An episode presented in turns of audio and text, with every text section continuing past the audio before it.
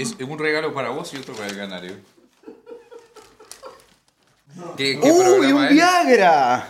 ¿Qué programa es este? ¡Epa! Teatro del absurdo. primero que nada, Tadalafilo, esto es una. Sí. Sí, Es es, un una pastillita azul. Es un es regalo del Día del Amigo esto. Tratamiento de la disfunción eréctil. Muchas gracias. Claro. ¿Este es tuyo? ¿Este es uno, uno, pa- uno para Juan Sí. eh, y otro para vos. ¿Es, es indistinto? ¿O ¿Podemos verlo? Eh, sí, lo pueden ver. A los dos les hago el mismo regalo. Ah, bueno, bueno. Lo único que me interesa Sí. de este regalo Bien. es que en algún tiempo, no muy lejano, ¿Puedo abrirlo?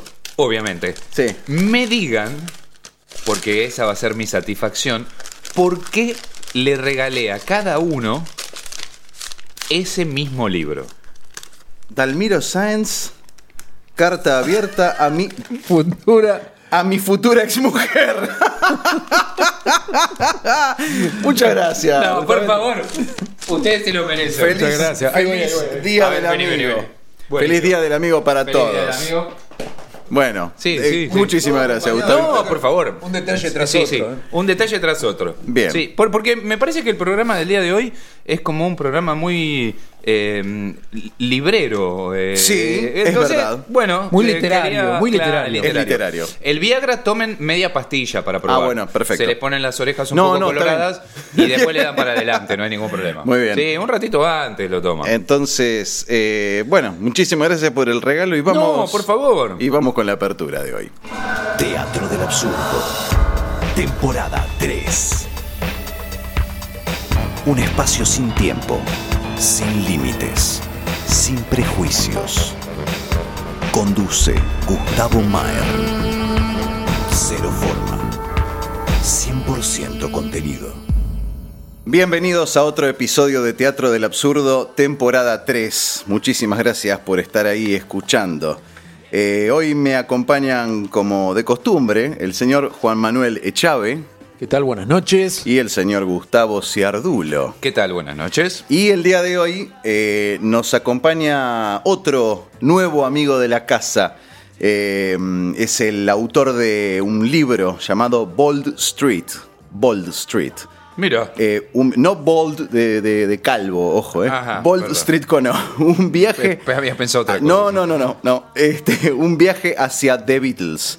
Eh, es un libro escrito en colaboración entre dos personas eh, llamadas Quique Benavent, uno, y el otro autor se llama José Ángel Pastor, que nos está escuchando en este momento desde Glasgow, Escocia, si mal no recuerdo. ¿Cómo estás, José?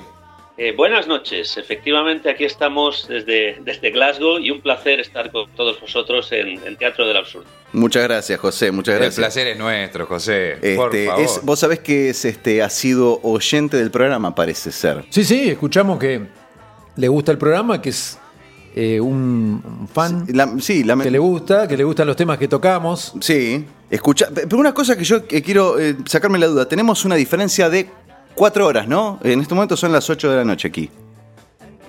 Eh, correcto, porque aquí es medianoche, acabamos de pasar medianoche. Perfecto, perfecto. Bueno, eh, Qué loco, ¿no? Estamos hablando con Es una increíble. persona que ya está viviendo otro día. ah, Ya es sábado. sí, sí, ella, ella es sábado. ¿Cómo viene el sábado, ya que lo viste antes que nosotros? Decía que para mí es 21 de julio.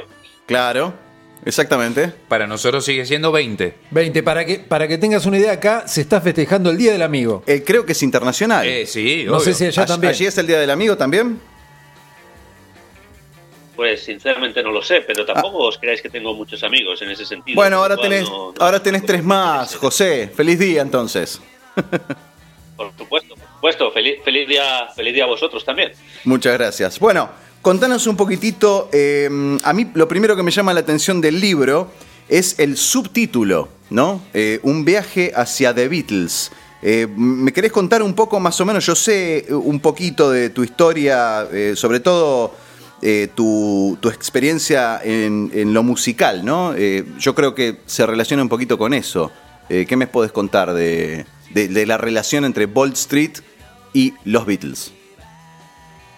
Bueno, juntamos en este libro, y ya que somos dos autores, hemos juntado un poco dos temas fundamentales, aunque de refilón tocamos unos cuantos temas más, y son el tema del misterio y el tema musical.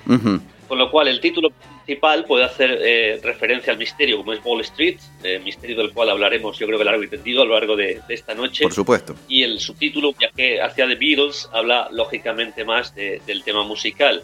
Eh, sobra decir que la referencia de Beatles fue un poco más idea de Benavent, de mi colaborador, Bien. y la historia un poco en torno al misterio gira más por mi parte. Pero eh, como bien comentas, eh, yo eh, he sido músico amateur durante bastante tiempo y, y fan, entre otras bandas de The Beatles, con lo cual la información que tenemos pues eh, está bastante, bastante bien metida en el libro, ¿no? Está todo bastante cogido con, eh, con datos precisos, vaya. Ujú. O sea, ustedes lo que hicieron fue, eh, vamos a introducir a la gente un poco sobre lo que es el misterio, eh, de, lo, lo que, lo que dicen que sucede en Wall Street, eh, porque estamos hablando de una calle situada en Liverpool. De ahí también la, la relación, ¿no? Correcto. Eh, además, eh, estudiando un poco el, el tema de Wall Street, eh, mucho antes de, de que ideáramos el tema del libro, estudiando el tema de Wall Street, yo vi algunos casos de gente que, que se transportaba en el tiempo, que básicamente no lo hemos dicho, pero de eso se trata Wall Street. Claro. Es, un, es una especie de, de portal temporal que hay en Liverpool. Luego lo, lo desarrollaremos un poco más. Sí, claro. Estudié algunos casos de gente que se, se transportaba a los años 60, curiosamente a la época de, de The Beatles. Y, y bueno, a raíz de esto, un día comentándolo con, con Benavent, pues eh, él, él- él, bueno, se obsesionó. Él, él es un grandísimo fan de The Beatles y se obsesionó con el tema. Y me comentó, ¿por, por qué no vamos a Liverpool, vamos a Wall Street e intentamos viajar? Y de, de hecho lo hicimos. Eh, y nunca viajamos. Le- les- ah, no, no, no le salió. No, no, no funcionó y, y- y no- estuvimos un día entero eh, subiendo arriba y abajo por Wall Street, pero no encontramos el, el portal concretamente. Eh, Eh, José, y de ahí surgió un poco la, la historia de este libro, sí. eh, José Gustavo te habla. Eh, el, hoy en día, eh, Wall Street, que es una calle tranquila, llena de café, restaurante, tiendas, digamos algo normal, ¿no? Como para ubicar a la gente. Sí, Wall Street está en el, en el L1. Eh, eh, aquí el- las calles en el Reino Unido, eh, la- la- los códigos postales se, distribuyen por números, no sé si en Argentina sucede igual. Sí, Eh, sí. El más céntrico es el 1 y así se va abriendo, 2, 3, 4, etcétera. Eh, Wall Street está en el L1, es una calle Claro. en, en el puro centro de Liverpool. Ajá. Y es una calle eh, bastante estrecha, de un solo carril, no es peatonal, es- hay tráfico. Bien. Y efectivamente, como comentabais, lo que más tiene son eh, restaurantes y cafés, alguna tienda de libros, etcétera. Eh, pero es una calle normal y corriente, ¿no? Eh, lo que uno te- cuando transita por ella, si, si no sabe nada sobre la historia, pues no, no le parece que pueda ser un portal Claro. temporal ni nada, ni nada similar. Claro, pero hay algo particular en la calle, ¿no? La calle termina justo en la iglesia de San Lucas. Eh, correcto, correcto. Eh, comienza cerca de, de lo que es la zona de Whitechapel, de la zona de, las, de los centros comerciales, y no es una calle, muy- no es una calle muy larga. eh, así a ojo puede tener un, apenas un kilómetro de largo, no es una calle Bien. muy larga, quizá ni llegue, y acaba efectivamente en la iglesia de San Leo. Sí, sí, sí. Ok, ok. Perfecto. Así estamos más como ubicados en el lugar. Pero de todas maneras estamos hablando de, de- si, si no es una la zona más céntrica de Liverpool es eh, eh, eh, estamos cerca. Sí, estamos, eh, vamos, el, el ayuntamiento no queda muy lejos. Claro, Eh, claro. Lo que podríamos decir que marca el centro de la ciudad. claro. Lógico. Juan, querías Sí, buenas noches. Eh, te quería consultar, el, los casos, el desarrollo de los casos, ¿siempre fue eh, en una, entre fechas y fechas determinadas? O sea, ¿cuál fue el primer caso que, esté, que está documentado y cuál fue el último? Eh, realmente es complicado. Eh, yo, yo tengo aquí una, una relación de casos, porque estuve estudiando y aparte de los, de los más reportados que, que aparecen en Internet y en, y en programas de radio, pues yo in situ conseguí algunos más. Eh, los primeros de los que se tiene más o menos conciencia es de finales de los 70, principios de los 80. Ujú. No quiere decir que antes no hubieran, pero posiblemente antes la gente no tenía interés por el, por el tema. Bien. O, o le daba miedo decirlo o, o comentarlo también. O no, sobrevivió tampoco una documentación, porque también puede pasar eso. Eh, posiblemente cuando se empezó a documentar, la gente que, que- pongamos que una persona en los años 40 tuvo un viaje al pasado. Claro. Posiblemente yo hubiera Claro. fallecido cuando se empezó a documentar. No, no, no hay registros de eso. claro. ¿Siempre son al pasado, ninguno hacia el futuro? Ah, mira qué interesante eso. Eh, no. Es una buena pregunta. Eh, todos los viajes, eh, viajes o, en, en, Wall Street, la gente, porque la, gente obviamente de los comercios y, que, y, reside en Wall Street está enterada de esto. Claro, y ellos prefieren llamarlo time, lapses, lapsus de tiempo, no viajes temporales. o, errores temporales, ¿no? Como un error temporal.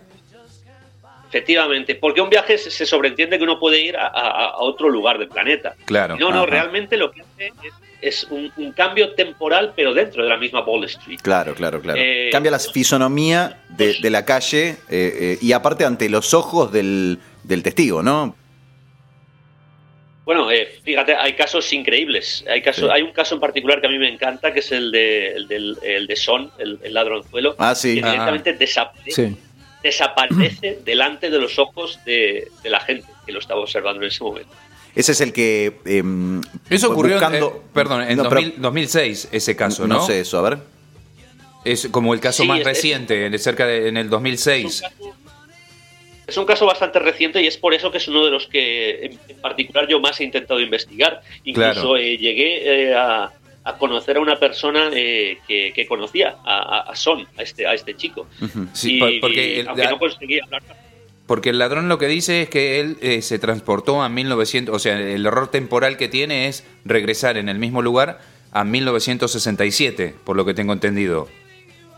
efectivamente, este, bueno, vamos a explicar el caso muy rápidamente. Sí, sí, sí, claro. Un chico que, eh, un, raterillo, eh, una, creo que roba en, un supermercado, un Sainsbury's que hay de hecho eh, eh, al inicio de, la calle y, sale corriendo y el vigilante sale corriendo detrás de él. seguramente robó un par de artículos de comida, alguna cosa así. Y en un momento dado, que esto es lo, más sorprendente, gira hacia uno de los callejones y, el vigilante gira detrás, es un callejón sin salida y el chico ha desaparecido. Mm. Y el vigilante en su declaración a la policía así lo atestigua. Bueno, la historia del chico es que eh, él se gira, no ve al vigilante detrás, dice, vaya, me he librado de una buena. Por lo visto, ah, eh, se cansó de correr detrás de mí. Y cuando sale de, este pequeño callejón, ve que eh, todo es diferente, los vehículos son diferentes, la gente va vestida diferente. Él empieza a, sentir algo extraño, como, bueno, no sé qué ha pasado aquí. Y en un momento dado, da la casualidad que pasa por delante de, una tienda de prensa y ve en un periódico la fecha del, diario del 18 de mayo del 67. Eh, a continuación comprueba que su móvil, lógicamente, no hay señal.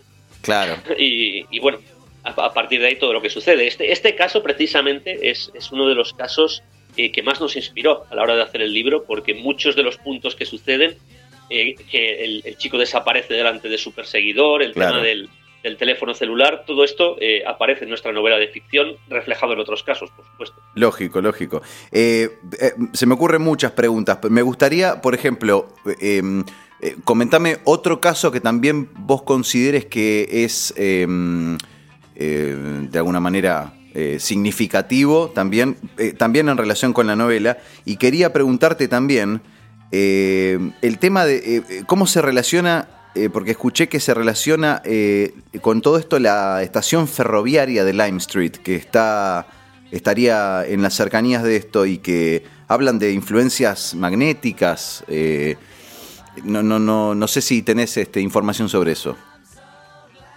esta es una de las teorías que hay. posiblemente la teoría más extendida de por qué se producen estos lapsos temporales dice que la, estación de, de, Lime Street, la estación de tren de Lime Street, que no queda muy lejos, eh, puede ejercer algún tipo de influencia magnética. Yo, sinceramente, en lo personal, lo descarto. Porque querría decir que cualquier zona en la que hubiera una estación ferroviaria cercana eh, podría producirse esto. Totalmente. Eh, entonces, piensen ustedes en Buenos Aires, que seguramente, o en la ciudad argentina que sea, seguramente tendrán más de una estación de tren. Estamos en, este momento entre dos estaciones, con seis cuadras de distancia pues tengan ustedes cuidado, no, vayan a desaparecer. No, por favor. esa teoría podría suceder. Bien, entonces, em, ¿tenés algún otro caso para ayudarle a la gente a graficar un poco lo que sucede allí y después ya meternos directamente en cómo pensaron la novela Kike y, vos? Eh, Bueno, el caso más radiado, yo creo, eh, y quizás, eh, bueno, este, este de Son es muy popular porque es el único que se tiene constancia en un informe policial. este que comentábamos claro. del ratero. Lógico. Eh, el- el- y hay otro que es bastante radiado también porque los testigos son muy fiables, que tam- también eh, si uno busca en Internet Wall Street posiblemente es el caso que más aparece, que es el famoso caso de- del matrimonio Frankie Carl. Sí, es eh, verdad. En los, años 90. Este es, es realmente muy interesante, eh, bueno, lo comento rápidamente. Sí, sí, claro. Frankie y Carol no son de Liverpool, no son de Liverpool, pero van allí, eh, son de una ciudad cercana, si no me equivoco, de Blackpool, no, no estoy ahora mismo seguro, pero creo Bien. que de Blackpool. Bueno, la cuestión es que van a Liverpool de compras, esta es una zona que tiene muchas tiendas, y, y la esposa en concreto quiere ir a, a una librería que se llama Dillon's, que está en, en, en Wall Street. Mientras que el marido eh, se queda al principio de la calle eh, viendo unos discos en una tienda de H&P, una, una tienda pues muy conocida del Sí, sí, una sí. cadena que vende libros, eh, entre otras cosas. Bueno, al salir de la tienda el marido eh, va a buscar a, a la esposa y pero sin embargo él al, al salir de la tienda se da cuenta de que la calle ha cambiado. Es todo como, como más viejo, más obsoleto. Eh, de repente un- una, una, una furgona, una camioneta muy antigua casi lo atropella. Y, y, y él, y él se, se da cuenta del letrero que, que pone Cartins ¿no? en, en la, en la camioneta, así como, como en un flash. La gente ro- lleva ropa de los años 50, de los años 60, y Claro. cuando llega a la, a la librería Dillon's, que es donde se supone que está su mujer, eh, allí no hay nada. no hay eh, donde se supone que está la librería Dillon's, eh, no está. Eh, hay, hay otro, otro comercio que se llama, si no me equivoco, Crips, creo que es el, Ujú. el nombre de este comercio, y vende con bolsos, zapatos, otro tipo de artículos. Bien. Eh, él se queda eh, petrificado delante del- del- de, de esta tienda y de repente ve que su mujer viene. Y, y- y cuando llega su mujer hasta él, todo ha vuelto a cambiar. Él eh, tiene la mirada fi- eh, fija en, la- en su mujer, pero todo ha cambiado. Y, y le, comenta a la esposa lo que ha sucedido. Eh, curiosamente, este caso se sabe porque eh, Frank tenía un, un amigo que era un- un policía retirado en Liverpool Ujú. Y, y- y le comenta todos los detalles, el- la, la camioneta de Cardins, la tienda de Crips, y este policía, curiosamente, que trabajó en, en, eh, cuando, cuando patrullaba en, en esta zona del L1 del centro, Sí. le comenta que efectivamente Crips, Crips era una tienda que estaba ubicada en ese, en ese lugar eh, en los años 50 y que Cardins era una empresa de que alquilaba camiones en los años 50 también. Claro. Wow. Eh, en- entonces, bueno, lo, lo mejor es que Frank, siempre que han intentado entrevistar a este respecto, eh, ha dicho que él no cree en asuntos paranormales. Sí. Todo esto está muy bien, todo esto está muy bien, que el policía le dio los datos, pero que él no cree que eso haya sucedido. Y le han insistido en muchas entrevistas, oiga, pero usted sabe que en Wall Street esto sucede de forma habitual. Y él dice, bueno, yo es lo que viví, pero yo sigo pensando que eso no es, no es cierto. Yo no creo en esto. Qué increíble. Ahora, tengo una curiosidad, ¿no? Porque eh, entonces cuando la esposa, que- cuando Carol se está acercando a Frank, eh, él nota que todo cambia a su alrededor, pero de pronto eh, la, esposa, eh, Carol, digamos, no tiene ningún... No, no percibe nada de esto. El único que percibe es él. Por supuesto, eh, Carol está, Carol está en, en- en- en el año 96, que es cuando sucede esto, y, y- y al parecer Frank está en, eh, pues en los años 50, en un momento Claro. de los años O sea que 50. podríamos decir que estaban eh, eh, los dos, en- eh, cada uno en su tiempo. Sí, lo, lo- lo curioso de este, eh, este caso es que Carol parece ser que sí que ve a Frank, y Frank sí que ve a Carol, Claro, qué increíble pero eso. Todo lo que ve Frank alrededor de Carol es de los años eh, 50, y todo lo que ve Carol alrededor de Frank es la realidad, Qué loco, 90. qué increíble. José, ¿pensás que estos saltos temporales en el tiempo eh, eh, son de, de la calle, eh, del lugar o, o de las personas? Eh, ¿Le toca esto a ciertas personas? Ujú. Pues esta también es una, es una gran pregunta y yo creo que si consiguiera alguien responderla, posiblemente nos Claro. empezaríamos a desentrañar un poco el, el caso. Lógicamente, que todos los casos acontezcan en torno a Wall Street. Claro, hay, hay una relación con el lugar, lógico. Claro, eh, lo que pasa es que es posible que haya personas que sean mucho más sensibles que otras. Esto es como el tema de los fantasmas. Claro, una cuestión de percepción. Claro, efectivamente. Entonces puede que haya gente mucho más sensible que otras. Eh, es curioso el tema de estos dos casos que hemos comentado precisamente, el de Frank, que es una persona que no cree en, en asuntos paranormales, y el de este chaval Son, que, que no es más que un ladronzuelo. Tampoco es Claro. nadie que vaya buscando No, no, no, no, sí, no. nada de esta. No hay, no hay nada que indique que, que- o que avale que, que tengan una capacidad particular o especial, lógico. Eh, también hay, hay, un hecho que, que, es bastante llamativo de dos personas eh, que vieron a un inventor en 1971 eh, probando un aparato eh, em, y que, que, el hecho está documentado, pero eso ocurrió en 1821, por lo que tengo entendido. Eso fue incluido también en el libro o se habla de, de ese caso en particular. ¿O vos investigaste del tema? No, es, eh, he, he, oído sobre este caso, pero eh, yo eh, esto lo dejo un poco más en paréntesis. Porque claro. no, no he conseguido registrar que fuera realmente en Wall Street. Hay, hay varios rumores. acontece en la ciudad de Liverpool, está claro. sin embargo, todos los casos que yo he, que yo he recogido, que son en torno entre, entre 15 y 20, todos, salvo uno en particular, acontecen de viajes al pasado eh, en un pasado que se ubica en los años 40, 50 o 60. Uh -huh. Todos estos casos que yo he recogido, salvo uno, que curiosamente este caso en particular es un caso recogido in situ y hablé con la persona eh, que, que, lo sufrió. Uh -huh. En lugar de ir a 40, 50 o 60 se trasladó, según decía, al siglo XIX. Uh -huh. eh, hace, hace un, creo que fue el año pasado en, eh, en Netflix, eh, salió una serie que se llama Dark, eh, uh -huh. que es eh, ale alemana, eh, donde también juegan un poco con eso de, de, los errores temporales y también se remiten a la década del 50 y 60. La, las personas de la actualidad eh, viajan a través de unos túneles eh, al mismo lugar en la década del 50 o uh -huh. 60. Es muy interesante la serie y cómo está armada la historia. No sé si la has visto o has escuchado algo. Eh, no, no tengo, además no, no tenía noticias de esta serie. Bueno, eh, mirala. Mira, me, me, podés, podés, mirarla, se llama Dark Estos, la serie. ¿Está relacionado con lo que serían los eh, hoyos de gusano, esas cosas? Claro, ah, y bien. con... Es el, alemana la serie. Es, alemana, alemana, es alemana. y, y, y, sabés que trabajan mucho con la numerología, con el, mm. el significado de los números eh, 33, 13, 3, claro. números eh, importantes Maestros. y con eh, símbolos celtas que eh, la puerta que se cruza en la montaña tiene eh, grabada una trinqueta o ah. trinquel. Mm. De todas maneras, eh, vamos a ver, yo creo que esto que comentamos de, de los años 40, 50 y 60 el, el, viajar concretamente, o que la mayoría de estos lapsos temporales se produzcan en esta década, os, os, quiero preguntar, ¿no os parece que pudiera ser porque estas décadas están muy bien documentadas? Cuando alguien observa algo de estas décadas, sabe exactamente que es de esas décadas. Claro, claro, claro. Es fácilmente ubicable, digamos, desde, desde lo estético incluso. Claro, si una persona normal y corriente, que no tenga unos estudios muy amplios de historia, Lógico. viaja, por ejemplo, al siglo 17. Eh, yo estoy seguro que no puede ubicar, no puede ubicar que esté en el año 1683. Muy precisamente no, claro.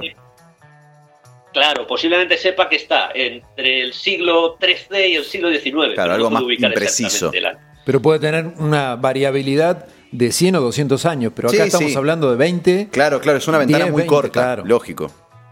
Eh, es por esto ¿no? que, lo, que, los casos de, de Wall Street pues, se ubican, se ubican al, menos, al menos los casos que yo veo más eh, confirmados, que tienen más reportes para sostener la versión, se ubican todos entre, entre los años 40 y 60. Claro.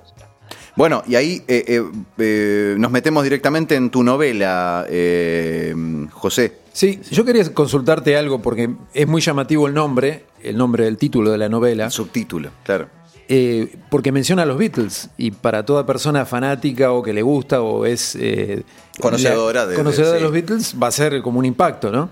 Este, ¿Hay alguna correlación en la novela real o a un, un, una documentación real de haber tenido contacto con, con esta banda? Claro, es así, si es la fantasía del o libro, es digamos. simplemente ayornar esto en, en, por, por, una cuestión musical y porque este, tu colega que te acompañó en hacer la obra decidió intervenir con, con esta banda?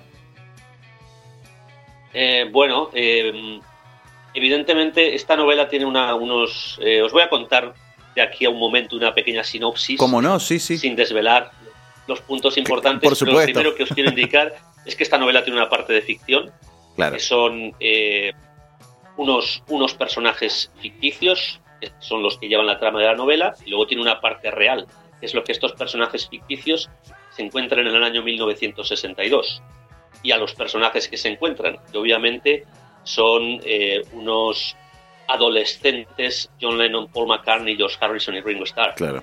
Eh, y todo lo que transcurre, eh, digamos, en, en, la novela durante los años 60 es, es real, son datos reales que se han documentado, lógicamente, sobre la banda. Hay, hay también muchísimos giros y, guiños a, hechos que han acontecido a lo largo de la historia de la banda, vistos desde la óptica de una persona del futuro que viaja.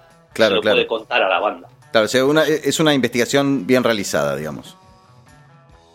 Eh, sí, vamos, vamos a ver. Eh, las localizaciones son totalmente. Eh, es más, los protagonistas son islandeses, viajan desde Islandia a Liverpool.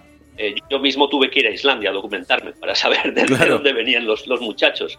O sea que toda la documentación in situ está hecha, los lugares y luego, por supuesto, todo lo que se refiere a The Beatles tuvimos mucho cuidado de no cometer ningún error, incluso se dan un par de fechas concretas, teníamos que saber lo que estuvieron haciendo eh, los miembros de la banda a esas horas concretas, esos días concretos, aparte, para no cometer ningún Aparte también, que eh, ¿no era que el padre de John Lennon tenía un, un, local en la calle Ball Street, justamente?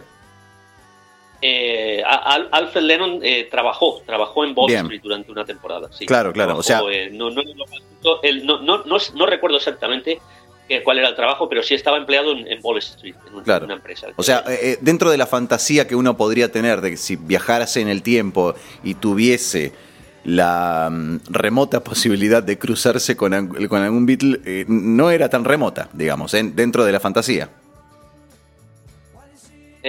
bueno, vamos a, vamos a hablar un poco de, la sinopsis, ¿no? De, un poco de la trama del libro. Estamos hablando de un, de, un, de un, muchacho islandés de 21 años que, al que tres amigos le proponen ir a Liverpool a ver un partido de fútbol. de su equipo de Reykjavik, del KR, contra el Liverpool. Y bueno, el chico, el chico que es fan de los Beatles dice, a mí el fútbol no me gusta mucho, pero solo por conocer la ciudad voy a pasar allí un fin de semana. Y bueno, mientras sus amigos pues eh, van a tomar unas cervezas, a conocer chicas, etcétera, lo típico, lo típico que hacen unos chicos de 20 años en Liverpool. Claro. Eh, pues él se decide a ir a visitar lugares de culto de, The Beatles. Casualmente, Ball Street está de paso entre muchos sitios históricamente representativos de la banda. Y cuando él pasa por Ball Street, pues sucede lo que tiene que suceder cuando uno camina por Ball Street. y lógicamente eh, tiene la suerte de encontrarse así casi de cara con uno de los cuatro, los cuatro Beatles. Y ahí empiezan todos. Eso me lleva a, ahí empiezan me lleva a, una duda y a una consulta, ¿no? Este, eh, en alguno de los casos que vos documentás en el libro, en la novela, ¿hay algún caso de alguien que se haya encontrado con algún famoso fuera de los Beatles? Eh, eh, de, los casos que, yo he recogido, no, no en absoluto. De todas maneras, mm, vamos a ver, posiblemente se hayan encontrado. Mm. Lo que pasa es que una persona cualquiera que no sea muy fan de The Beatles se cruza a John Lennon por la calle en el año 57 y posiblemente no lo puede reconocer. Es un adolescente de, 17 años. Claro, claro, claro, claro. No, no, no tuvo, no tuvo demasiado tiempo de vida para, para eh, tener presente las facciones. A mí, eh, sin querer, y no quiero ser, este, no quiero ser ofensivo, sin querer me lleva, me remonta a otra novela de un compatriota tuyo, que es JJ Benítez con Caballo de Troya. Lo que pasa que a diferencia de él, ustedes son bastante honestos en decir que esta es una novela y que la están, eh, o sea, son personajes ficticios, o sea, reales, pero llevados a la ficción y este, digamos, amalgamado de una manera que tiene un tono de realidad extrema, y eso es lo que lo hace divertido, al, divertido y entretenido al, material. Este, no sé si conoces este material que te digo, el de Caballo de Troya de JJ Benítez. Sí, bueno, yo soy, yo soy un gran, un gran seguidor de, JJ. Eh, y, especial, especialmente eh, Caballo de Troya, que es una, una gran referencia. Y, bueno, y, unas series que llegó a hacer en, la televisión española, una serie de documentales, eh, que en un momento dado la propia televisión, televisión pública española le cortó la serie de documentales por esto que estabais comentando en este mismo momento, porque él no aclaró en ningún momento lo que era fantasía y realidad, que era ficción y lo, ficción. Y entonces hizo un reportaje sobre eh, el, eh, la visita del, del, Apolo 11 a la Luna, en la que mezcló ficción sin aclararlo. Y bueno, ahí se, se montó, se montó una historia bastante, bastante gorda, sí. Ese que se ven las imágenes.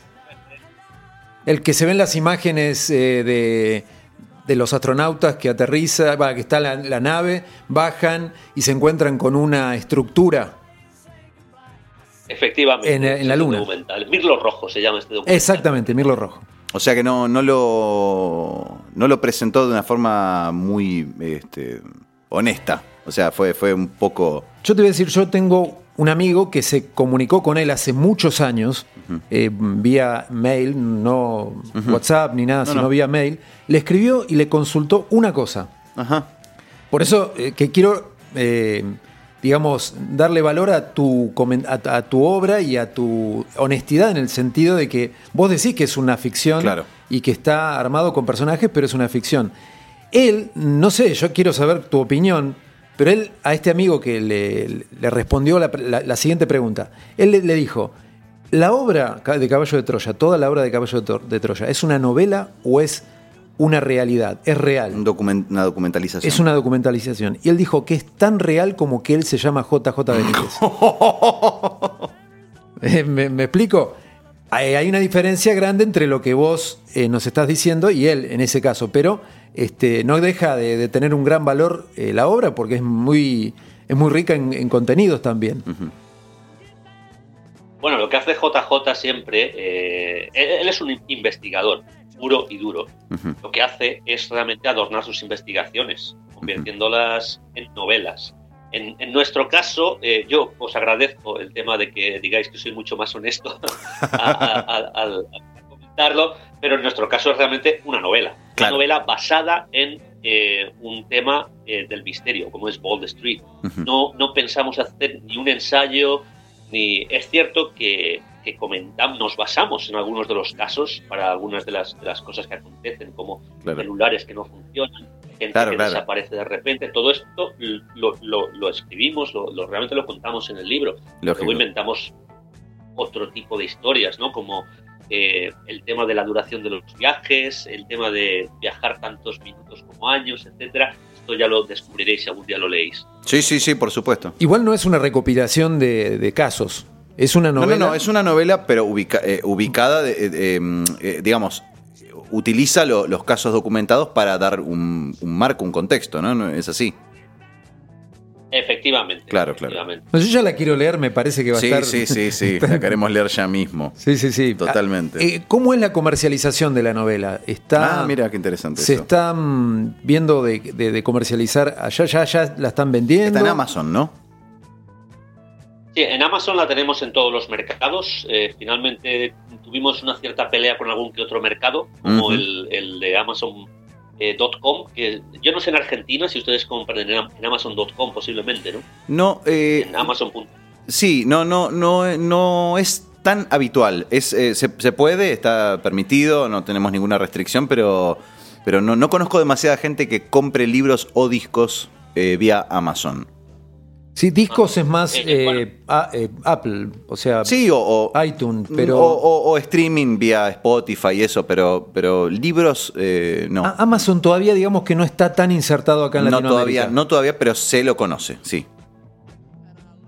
Bueno, eh, realmente en el mercado americano es eh, Amazon.com, sí, claro. es el, el mercado de, de, Estados Unidos, que creo que sirve a, de, hace las, las deliveries, los, los envíos a toda América con lo cual se puede, se puede obtener en este mercado. Nosotros en Europa tuvimos un problema, curiosamente, en, en el país de origen de, de, de Benavent, Ajá. donde él reside, que es en España. En el claro. mercado español eh, tardó muchísimos días en salir, cuando ya en toda Europa, incluso en Japón, eh, teníamos la, la, novela en, en, en Amazon, eh, eh, tardó, tardó más de la cuenta en salir, pero ya está disponible en todos los mercados en Amazon, con buscar Ball Street, eh, eso sí, todo junto. Claro. Ah, sí, todo, sí. Por alguna y por alguna circunstancia del destino aparece todo junto. Bond Street, eh, nuestra novela aparece. Yo creo que es el primer resultado de búsqueda. Siempre Aparte en formato esto, digital. Yo, Eso iba a preguntar. Vos estás hablando del libro físico, ¿no? Está en formato libro físico. Ah. Eh, mi colaborador, Benavent, es muy, muy poco fan del, del formato digital.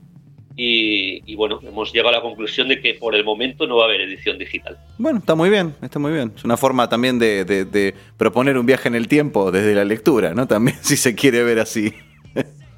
Correcto. Por otro, por otro lado, eh, para los oyentes que tengáis en España, creo que en, en algunas librerías de España, eh, en concreto en la ciudad de, de Quique, que es Valencia, creo que está disponible ya en algunas librerías. Perfecto. Eh, con lo cual, más, más, todavía en plan old fashioned. Eh, se claro. puede ir directamente a la librería a comprar. Ah, fantástico, fantástico. Eh, perdóname, eh, me mm, acabas de hablar de, de, de Valencia, de Quique, y, y, comentamos muy al pasar que estás en Glasgow, Escocia. ¿Vos hace cuánto vivís allá? Eh, yo llevo viviendo en Glasgow hace aproximadamente unos 10 años. 10 años. Más o menos, sí. Wow. 9, 10 años. ¿Tuviste algún motivo dígase familiar, eh, laboral, este, para, para eh, no, no. ir. No. No tengo cargas familiares ni nada en absoluto. Simplemente Bien. me gusta más el Reino Unido. Claro, ah, bueno. En concreto la ciudad de Glasgow. Perfecto. Como para, para eh, como estilo de vida, digamos. Eh, sí, sí. y es más, bueno, yo he vivido en, en, otros países. También viví en América, en, en Estados Unidos. estudié allí, de hecho. Estudié allí dos años. Y bueno, conozco varios países y yo creo que concretamente Glasgow es la ciudad en la que más tiempo he residido en toda mi vida. Claro. Así que eh, sí, nací en España, hablo español más o menos bien, pero, pero realmente me siento mucho más escocés. Perdón, ¿qué, qué edad tenés, eh, José? Eh, creo que soy más o menos de vuestra edad. A ver. Todos los que estáis ahí, más o menos. Hay un promedio amplio acá. Yo, yo estoy en, en, en, los primeros 40. Ah, bueno, o sea, sí, estamos. Más o menos. Estamos. Más o menos. Sí, Juan tiene 45, yo tengo 38. 48. Tengo. Cuare 48. Ah, pero sos un nene. José, me da la impresión de que sos un tipo curioso. Sí, ya claro. por lo que veo, por lo que estoy, por lo que estás eh, mostrando, y veo que la zona de Inglaterra tiene infinidad de misterio. Es un lugar uh -huh. plagado de misterio. Vivimos hablando de todo eso, sí. Nosotros, es más, yo tengo un gran deseo de poder ir a Inglaterra porque es un lugar que me atrae muchísimo por la cantidad de misterios que tiene, por las sociedades que hay, por la simbología que encierra el lugar, por todo lo que se creó, es como la cuna del misterio en muchos uh -huh. casos, ¿no? Sí, sí. Este, vos, aparte de esto, que es algo que ya tenés resuelto, ¿Ya estás apuntando los cañones en algún otro tipo de material? Eh, Hablas de Inglaterra. Inglaterra eh, en general. en Escocia. Uh -huh. eh, que bueno, sí, estamos aquí en la misma isla. Yo estoy en Escocia, que está un poco más al norte, sí. y que tenemos mucho más misterio incluso que los ingleses. Ah. recuerdo que aquí tenemos, aquí tenemos la abadía de Roslin, tenemos claro. Eh, el lago Ness, tenemos los, eh, los ovnis de Bonnybridge. yo no sé la cantidad de misterios que tenemos aquí en Escocia. Stonehenge, ¿dónde está? Eh, ¿Perdón? Stonehenge. Stonehenge está en el sur de Inglaterra. Eh, claro. Por cierto, es una zona que también he visitado porque me interesaba, me interesaba el misterio Pod de, de, Stonehenge. Podríamos decir que no, entonces no es casual que estés allí viviendo. Eh, bueno, yo cuando me trasladé aquí no fue en, en, el sentido de venir a buscar misterios. Ajá. Es más bien que me encontré los misterios claro. al llegar aquí. Eh, o los misterios te encontraron que, a vos. Vamos a ver, el lago Ness, yo, yo, he debido de estar en el lago Ness, pues si no he estado 30 veces, no he estado ninguna ya. Claro. Eh, es, es, un misterio, es un misterio que me apasiona, a pesar de que creo que está absolutamente resuelto y que casi todos los investigadores coinciden en que Nessie no existe. Ah, bueno, pero ¿lo, lo, lo viste? A Nessie, no, todavía. No, dice que no existen. Pero no, los no. investigadores dicen que no existe. Dice. Ok, pero vos no lo viste con tus propios ojos, nunca me comentaron eh, una de las primeras veces que estuve. Vamos a ver, el lago Ness eh, está ubicado en, en, en las Highlands, Ajá. muy cerca de la zona del Speyside, que es la zona de, de, mayor producción de whisky de todo el Reino Unido. Qué lindo. Eh, y bueno, esto, esto, ya empezamos a atar cabos. Sí, y sí, en una, claro. En una destillería de Elgin, que no se encuentra muy lejos de, de, del Loch Ness, me dijo uno de los, uno de los comerciantes, ¿y cuál es tu próxima parada? Y yo le dije, no, voy directo a, al NES, vamos a ver si vemos a Nessie hoy. ¿Usted cree que lo veré? Y el, y el comerciante me dijo, por supuesto, llévate dos botellas de whisky y lo vas a ver seguro. Está muy bien. Y José, esa zona, pero ya estoy hablando de Inglaterra, de, no, no tanto de Escocia, también tiene mucho que ver con sociedades secretas, ¿no es Claro, cierto? yo, te explico un poquito. Eh, Juan eh, es, es como que está obsesionado con lo que es masonería y todo eso, ¿no? Entonces, vos también, hacele- no te hagas. sí, yo también. Entonces, hacer- hacenos un favor y decinos lo que vos tengas, No, eh, la porque- información que tengas este, al respecto. Quiero, quiero cerrar la pregunta, si me A permitís. ver, dale, dale, dale. Eh, te consulto por esto, porque yo he visto muchos mapas, eh, o sea, vistas aéreas de, de lugares que tienen que ver con este tipo de cosas, con Ajá. fenómenos. Y muchas veces los mapas dibujan cosas que después tienen que ver con realidades que, ocur- que ocurren ahí. Ajá. La consulta es, en torno a, a, mm, Wall Street, o sea, Wall Street está enclavado en algo que vos crees que pueda tener que ver con algo Ah. energético en cuanto a esto. Por eso hablo de sociedades secretas y hablo de, de energía que tiene que ver con estas sociedades también, ¿no? Si, si Wall Street está centrado en algún punto en el mapa, si viste algo que tenga que ver en el mapa eh, con esto, con esto energético. Algu- ¿Alguna conexión si hay- geográfica? Claro, si hay algún punto que conecta todo con este lugar. Me- mezclaste varios temas. Claro. Pero bueno, a ver. Vamos a ver, sobre el tema de Wall Street eh, y Liverpool en concreto, eh, yo hice un estudio bastante importante eh, sobre eh, la zona de Liverpool para ver si tenía algún tipo de relación, cómo fue creciendo la ciudad, eh, cómo se fue creando y cómo fue creciendo la ciudad con, con el tema de Wall Street. Si El había, desarrollo eh, de alrededor de, vamos, de- eh, si había algún tipo de conexión. Eh, empecé en el siglo aproximadamente 11, cuando Liverpool todavía no existía, lo único que había allí era una fortaleza vikinga. Ujú. Empecé en el siglo XI, viendo cómo se fue desarrollando, eh, cómo se fue creando la ciudad. Eh, incluso en la Segunda Guerra Mundial eh, estuve ojeando el tema de los bombardeos, porque Liverpool fue bombardeada por los alemanes. Claro. Eh, es, cierto, es cierto que hubo un bombardeo que, que alcanzó Wall Street. eh, y también es cierto que, lo hemos comentado antes, que muchos de los casos empiezan eh, ya en los años 70. Claro. Ya es algo después de la Segunda Guerra Mundial, por si esto tuviera algo que ver. Eh, en este sentido, no tengo nada concluyente que, esta- que establezca una relación entre el crecimiento de la ciudad en la forma, como comentas tú, con el tema de las vistas aéreas que establezcan algo Claro. una sociedad secreta. Esto que comentas eh, es cierto, que se comenta mucho en, en Inglaterra, el tema de, sobre todo en, en zonas de campiña, de que hay muchos montículos que si los ves desde el aire pues tienen símbolos concretos, ¿no? como el, el número 33 que hablabais antes, Claro. es una cosa de la que se habla mucho aquí en- en este tema, el de las sociedades secretas. Claro, claro. Yo a esto le, le- le voy a dar una explicación desde mi punto de vista.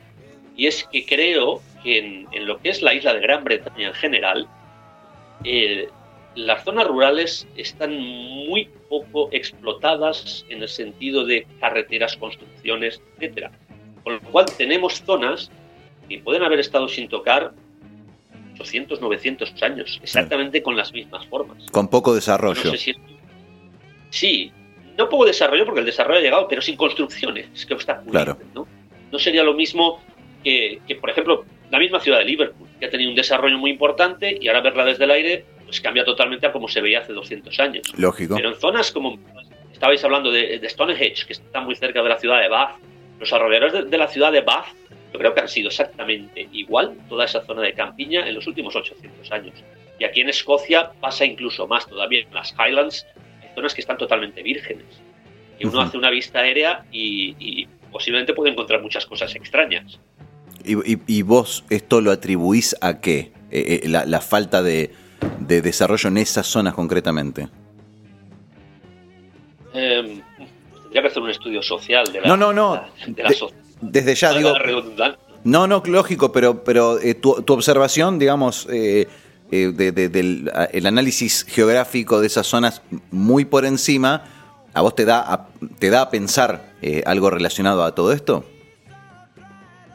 Eh, yo aquí en Escocia no lo, relacion- no lo relacionaría tanto. Ujú. Aquí en Escocia hay mucha más zona rural y virgen que zona urbana. Eh, pero en Inglaterra eh, no me cierro, no me cierro a, a esto. Y No, especialmente porque, como habéis comentado, muchas sociedades secretas eh, tuvieron su gran auge en, en Londres, sobre todo en el siglo XVIII. Eh, y, todas estas zonas de campiña están alrededor de Londres, Claro. al sur de Inglaterra. Lo cual es muy posible que todos los grandes lores, gente con muchas propiedades, dijera, eh, vamos a dejar esto como una señal de algo. no Claro, cierro claro. eso en absoluto. Entiendo. O sea, que tengáis toda la razón. como que, que es demasiado visible, muy fácilmente visualizable la centralización de poder en un lugar concreto, que es, que es la ciudad. Sería por ahí. Eh, podría ser. Eh, miran, en este caso, aunque no tenga mucho que ver, eh, yo no sé si habéis oído hablar de la, de la capilla de Roslin. Esto Sí, está aquí sí, en Escocia, sí. está en, en Edinburgh, en, en Edimburgo, vaya. Sí. Eh, la, cap- la capilla de Roslin eh, es una capilla, eh, es muy visitada por turistas eh, por los símbolos masónicos. Claro. y tiene por doquier, en todos los, en todas las columnas, en, en- absolutamente en todas las piedras de la, de la capilla tiene símbolos masónicos. Claro. Se dice también de Roslin que hay un portal temporal Ajá. similar al de Wall Street. Lo que, lo que yo no tengo ningún caso registrado. Esto es una cosa que se dice. Claro. No tengo ningún caso registrado. Pero sí que es cierto, eh, bueno, incluso hay en una, en una de las, en uno de los capiteles de una columna hay un astronauta. Ajá. Y esta capilla, pues, eh, tiene bastante más tiempo. Eh, Es bastante anterior al año 69. No, no, lo- desde ya. Te veo con ganas de preguntar, Juan. No, no, no. Ah, perdón, Estaba- perdón, me- perdón. Me quedé, no, la em, lo que estaba haciendo era un ejercicio de imaginación. me estaba transportando a todos estos lugares que decís. Lo del astronauta lo voy a buscar porque ya me intrigó muchísimo. Sí, lo estamos buscando ahora, ¿no, Juan? Y Eh, Gustavo, me-. ¿Sabes a dónde, me, a dónde me, trasladé con la imagen del astronauta? Me, tras- me trasladé a la imagen de Palenque, en Sí, México, sí, que sí. también hay una, una imagen de un astronauta que está recostado con los controles, sale el, el- El mismo Egipto también. hay, hay un Sí, montón sí, eh, hay de, muchos. de- de imágenes del, del futuro. Sí. Eh, otro libro que habla mucho de eso es Recuerdos del futuro de Eric Bondani, que seguramente vos lo debes conocer. Sí, José. eh, bueno, pero también la- el- la- le- ha salido en la película y en el libro del Código da Vinci. Que se ha utilizado mucho la iglesia y se ha mostrado. Eh, yo lo que recuerdo es que era de la, eh, no, me acuerdo bien, pero de la familia Sinclair, del, clan Sinclair, eh, eh, perteneció eh, esa propiedad en sus comienzos. Hasta después cuando vino creo que la reforma escocesa, ¿no? Si no me equivoco. Eh, sí, Roslin, ha pasado por muchísimas manos, ese es otro tema, pero eh, lo curioso es que nadie absolutamente ha querido eh, ocultar ni cerrar la, la capilla al público. Sí, Las sí, imágenes sí. están ahí. Yo no sé si es eh, para dejar un, como, como diría yo, pozo de misterio, para que la gente se haga preguntas. Eh, pero por O- supuesto. ¿Cobran Eh, entrada ahí? Obviamente, Ah, eso es, es interesante preguntarle. eh, cobran una entrada. Ah. Eh, sí, Claro. sí, sí, cobran una entrada, pero creo que creo que es un precio bastante popular. No es, eh, no es en absoluto. Yo recuerdo que No fui hace unos años y ahora, ahora ya no lo recuerdo, pero vamos, no, no, no me pareció. A mí si me hubieran pedido 50 libras, posiblemente no hubiera entrado. Creo que, que- creo que- Eh, sí, y- igual entre los, los templarios eh, y los masones se considera como la iglesia del pilar del aprendiz, como que todos antes pasaban por ese lugar eh, como para iniciarse, ¿no? Eh, y formar parte de las órdenes. Y, y también es lo que recuerdo, ¿no? Haciendo memoria, eh, recuerdo de haber leído de que era uno de los, un lugar importante para estas sociedades y se utilizaba como eh, el, el pilar del aprendiz, o sea, la iglesia. Entonces era como el rito de iniciación pasar por ese lugar. Ajá. Exacto. Tengo entendido que los masones la usaron en su tiempo, la masonería, como rito de iniciación, pero tampoco tengo mucha más información a ese respecto. Pero sí que, sí que es una, una- uno de los temas de los que se habla. Claro. la masonería lo usaba, bueno, como, como tantos otros templos también. Pero vamos, lo, lo más curioso de, de Roslin Chapel son eh, todos los, los símbolos, ¿no? Eh, y, y sobre todo a mí me, me interesó, me interesó en cuanto, en cuanto eh, leí la información de que, que podía ser un portal temporal también. Claro. Por desgracia a ese respecto no, no conseguí no conseguí ningún testimonio pero pero bueno seguiré seguiré andando en el tema por supuesto Sí, igual eh, me estaba acordando de que, bueno, eh, eso que se dice que cuando uno quiere esconder algo lo tiene que poner a la vista, ¿no? Me acordaba de la carta robada. Totalmente, y de hecho es lo que pasa en Roslin. Eh, todos los, los símbolos masones que en otros lugares parece que estén tan ocultos, ¿no? como el, el famoso billete de dólar, eh, Mm. historias de, de esta índole, en, en Roslin Chapel están todos a la vista. Claro. Uno entra en la capilla y ahí tiene todo. Juan, Quería, quería invitarte. Nosotros eh, somos curiosos también de ir a lugares. Ajá. Y me imagino que José estaría como loco si lo llevamos A Buenos Aires, claro, claro. A la Aurora. Ah, por supuesto. Acá en Uruguay, cruzando el charco, cruzando el río de la Plata, si ves el mapa, cruzando el río de la Plata está un país que se llama Uruguay y está una provincia de Uruguay que se llama Salto, un partido, digamos, Un partido. que se llama Salto, en el cual hay una estancia que se llama La Aurora. Acá con Gustavo hemos ido una vez, varias, dos veces, varias. varias no, veces. No, yo ya tengo y hemos presenciado. siete, ocho viajes ya. Sí, y hemos presenciado. Eh, experiencias eh, ovni, ¿no? Eh, ovni. concretamente. Pero hay un gran indicio y, y muchos datos de gente que dicen que puede llegar a ser un portal dimensional Sí, claro. de espacio-tiempo, porque en el lugar, y por esa razón se hizo una gruta a un padre, a un Sí, cura. a un- a un cura este, este, católico. Que después se supo que ese cura, bueno, el cura aparecía en el lugar como en estado meditativo, recostado muchas No es- veces. perdón, no es cualquier cura, seguramente escuchaste hablar del Padre Pío. El padre Pío. Eh, bueno, estoy ya eh, me habéis picado la curiosidad y estaba en estos momentos ya. Bueno, estoy ya, de hecho, en, en la Aurora, que veo que está. Estás en- buscándolo. en, la, en la- en la frontera con Argentina, ya lo tengo localizado. Sí, sí, justo enfrente de Concordia. Exactamente, exactamente. Entonces ya, ya, ya estoy planeando un viaje mental. para- Bueno, a- pero avisa que vamos, nos encontramos allí. Te sigo contando, José, cómo es la cosa. Sí, sí, contale. Ahí en, en la Aurora se lo veía el padre Pío habitualmente eh, meditando, sentado mirando el horizonte. Y mucha gente lo iba a saludar, se da vuelta diciendo, mirá, está. Y cuando se da vuelta no estaba más. Claro. O lo veían recostado, o lo veían No, pero caminando. la gente de la zona se comunicó con él. Se comunicaba con él y hablaba. La particularidad, y a esto va Juan, Sí. la particularidad de todo esto es que, eh, eh, eh, hablando de la documentación y de, y de documentación de- de migraciones y todo eso, el padre Pío nunca salió de Roma, de, de- de Italia, Del Vaticano, estaba en el Vaticano. Vaticano.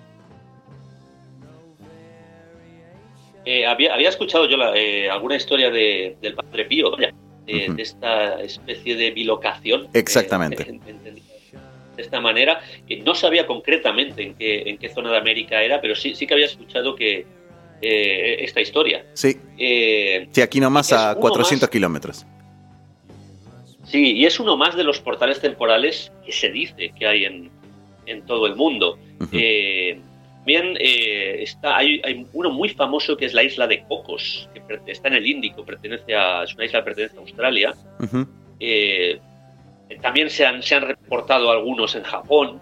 Eh, en- bueno, en los Andes, ustedes que los tienen ahí, eh, vamos, muy cerca, Bueno, relativamente cerca. Justamente...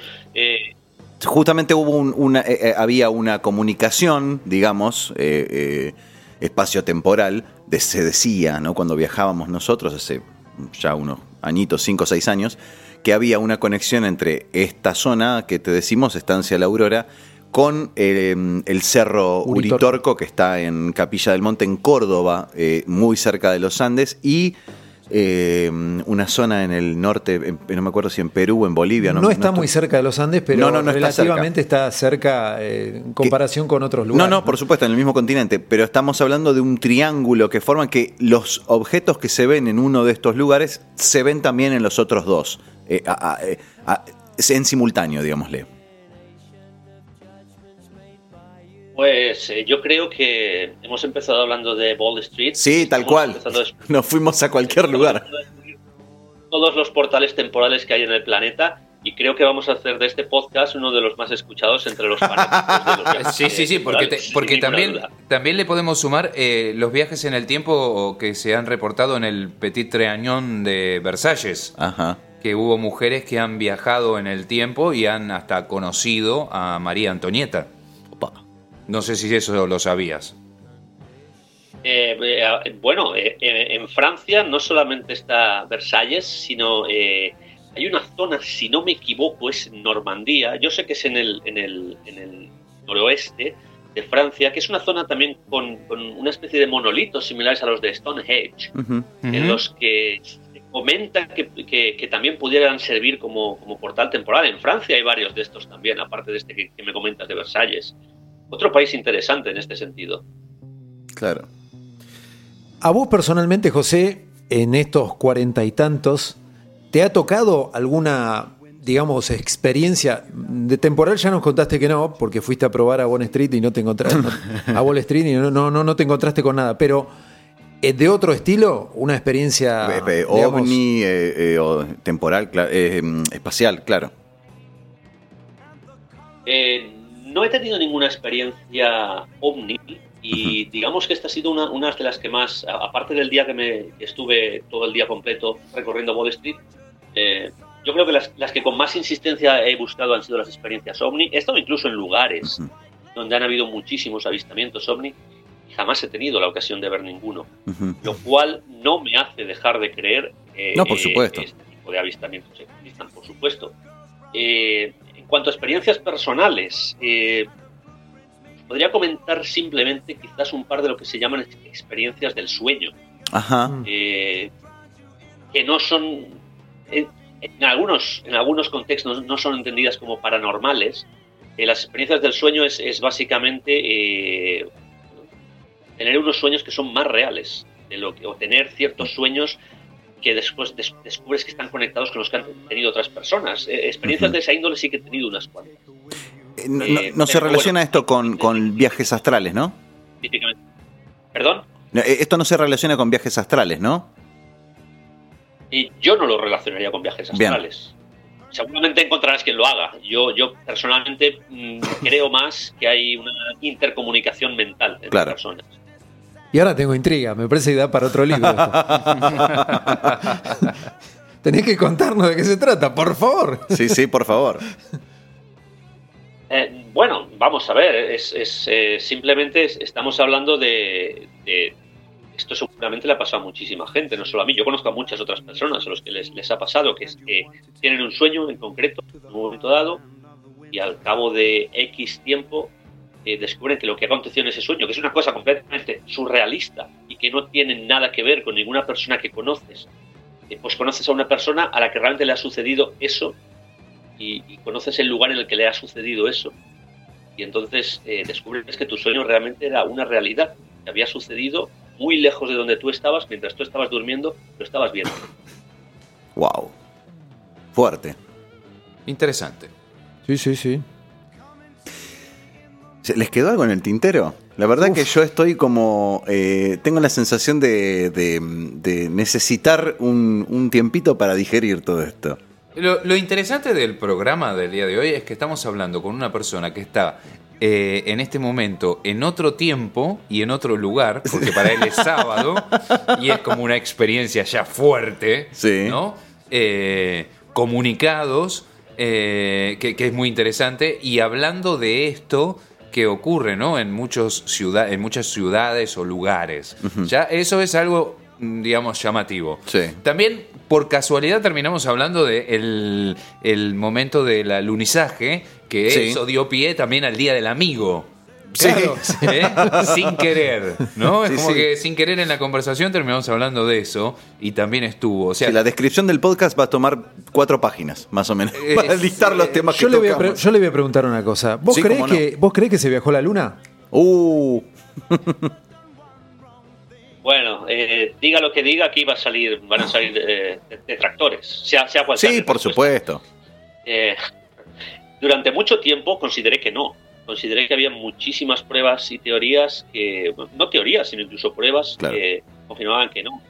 A día de hoy, eh, creo, creo plenamente que sí, sobre todo después de, de haber eh, escuchado y leído algunas entrevistas muy personales con eh, Aldrin o, o con, o con Armstrong, con los hombres que estuvieron ahí por primera vez. Con lo cual considero que sí. Ajá. Ah, bien. ¿Qué, pero qué- qué tipo de. O sea, qué, qué pruebas eh, ofrecen como para. O qué testimonio ofrecen que a vos te convencieron que sí?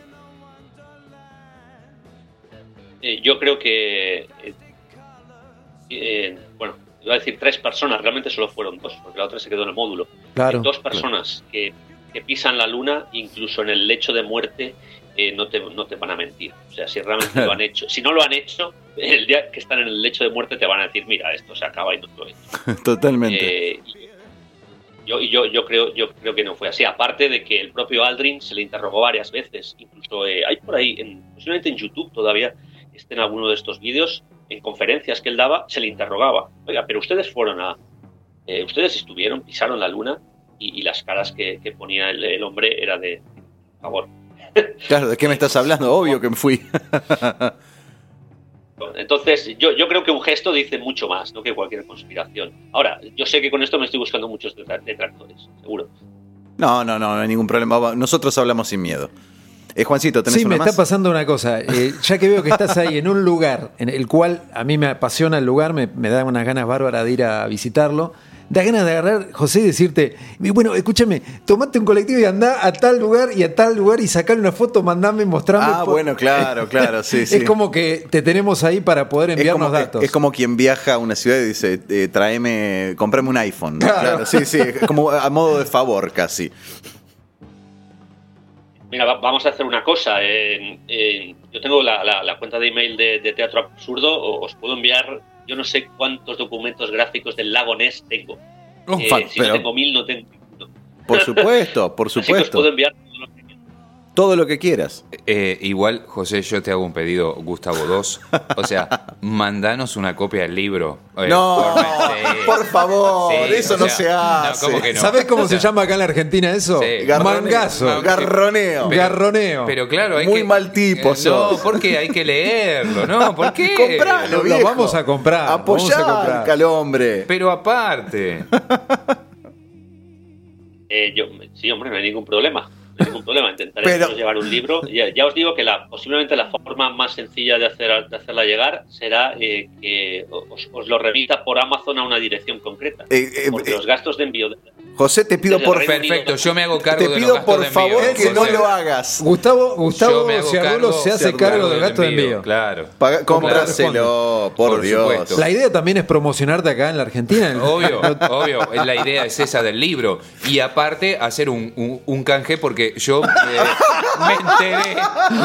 Pero ¿por qué se Ya te- ríen? ya te quiere Eh, mandar- Usted No, es demasiado no, no. argentino. Sí, Ustedes, es demasiado. ustedes van a coincidir Esto conmigo. es argentinada, Porque José. esto, José, va a quedar para un segundo programa. Por Eh, supuesto, desde ya. Ya te lo digo, o sea, yo soy un apasionado de la historia y del nazismo y me encantaría Sí. charlar con vos porque me enteré que también te encanta y estás muy apasionado con el tema y sabes mucho. Introduzcamos un poquitito, o sea, eh, eh, vo- vos, José, me habías dicho que, que estabas bastante informado al respecto, incluso me deslizaste que tenés una obra eh, En trámite, en proceso, para este, que, que habla sobre el tema, ¿puede ser? Vamos a ver, estáis ahora mismo tocando mi punto débil. Eh, en, en el mundo, Viste, José, y gracias a mí que te estoy pidiendo el Pero libro. no. ¿Te das cuenta? en el mundo del misterio y en el mundo paranormal, eh, si hay un tema que me enganchó y que me apasiona, fue el tema de nazis en la Antártida, Ujú. bases de nazis en la Antártida y eh, Hitler en Argentina. Por supuesto, murió en Argentina. Vivió y murió en Argentina durante mucho tiempo. Esto lo tengo más que claro. En, en Bariloche, de hecho. Eh, así que, eh, bueno, cuando queráis. eh, de hecho, escuché ya, te- te- teníais un podcast al respecto de esto, en el que tuve mucho interés. Creo que fue el primer podcast vuestro que escuché, Ajá. lógicamente. Y, y- y, por supuesto, un día nos, nos podemos nos podemos emplazar para hablar de la temática, porque aquí sí que aquí sí que voy a disfrutar. Pero por Con- Con los viajes supuesto. en el tiempo también. Por pero, supuesto. Pero si ya hablamos de, de este tema, que es una. Es que me encanta, porque es algo tan. Eh, ir en contra de la versión oficial y tan políticamente incorrecto. Decir que Hitler murió en los años 70 o 80 es algo tan in- incorrecto que, que me encanta. Me encanta realmente. De Bueno, rebelde nomás. Hay un. ahora, eh, nosotros eh, estuvimos charlando también en un podcast eh, de una novela eh, argentina de un autor que se llama José López, eh, Sí. que se llama Petrus, que vincula a Juan Domingo Perón, a Hitler y. eh, a, a- a- a los este, papas. Lo- al- al, y al Papa Francisco, Francisco. en este caso, en una novela muy interesante de cómo eh, Hitler está enterrado en un lugar eh, muy específico de acá Argentina. en eh, sí, bueno, no digamos dónde. Sí, eh, sí. Pero es Está una novela acá. que me encantaría hacerte llegar porque eh, sé que te va a Ahí apasionar. está el canje, José. Eh, obvio, obvio. Eso es lo que te quiero Gustavo. Ciardulo se va a encargar de mandarte, él se ocupa de los gastos de envío y de todo para que vos Por puedas ver ese supuesto, libro. supuesto. Increíble libro. ¿eh? Un- es increíble el libro, increíble la historia, eh, eh, cómo está novelada. Y una de las cosas llamativas del libro, eh, yo a los chicos no se los dije, pero aprovecho ahora y te lo digo. O sea, habla mucho de que hay una comunidad eh, nazi viviendo en la Antártida con una, o sea, ciudad construida debajo de, de- de la Antártida en la actualidad. Y el libro está muy bien documentado y con muchas pruebas que uno se remite a buscarlas por curiosidad eh, y son ciertas. Y dicho sea de paso, eh, es muy similar al trabajo que vos hiciste, José, porque es una novela eh, fundamentada con información eh, y, y- y una investigación muy bien realizada. Bueno, yo estoy absolutamente de acuerdo en que hubo una comunidad nazi hasta los años 50 en la Antártida. Si todavía existe, ahí ya tengo más dudas, pero de esto ya trataremos en otro programa. Por, Por, supuesto. supuesto. por supuesto. Así le- dejamos el podcast abierto para que tengamos esta conversación de los nazis en el mundo y en especial en Argentina, ¿no? Eh, perfecto. Eh, eh, cuenten conmigo para este tipo de cosas. por supuesto. Fantástico. José, eh, un- mil gracias por haber compartido este ratito con nosotros. Un gran programa. Fue un, fue un gran programa y fue un gigantesco, un gigantesco placer para nosotros. Bueno, eh, para mí un placer y, y- y un sueño hecho realidad, estar en, en- en Teatro del Absurdo. Eh, como, como ya os comenté, eh, tengo famili- familiares en Argentina que fueron quienes, quienes me recomendaron el programa. Eh, y, y- y bueno, Gustavo no, no, no tenía muy claro que, que fuera a escuchar el programa por tanta gente. Pues eh, os aseguro que sí, más de la gente que pensáis. Muchísimas que, gracias. eh, bueno, un saludo, un saludo para mis familiares en Argentina, por cierto. Y, y nada, un placer, un placer haber estado con vosotros y a ver si nos podemos ver en otra ocasión, que seguro que sí. Por, Por supuesto. Pronto, pronto, sí, sí. Muy pronto. El placer ha sido nuestro, José. Muchas gracias. Hasta la próxima, por lo tanto, amigos. Hasta la próxima. Muchas gracias, José. Muchas gracias, Juancito. Y muchas gracias, Gustavete, Por favor. por acompañarme en este programa en este viaje en el tiempo y en el espacio, junto a José Ángel Pastor. Eh, un viaje fantástico. Quédate, pero. Ah, que- quédate alucinado. fuegos. muchas gracias a todos por escuchar. Esto fue Teatro del Absurdo, temporada 3. Seguinos en Facebook, Instagram y Twitter como arroba T del Absurdo. Y suscríbete a nuestros canales de YouTube y iVoox. Soy Gustavo Maer. Nos encontramos la próxima semana.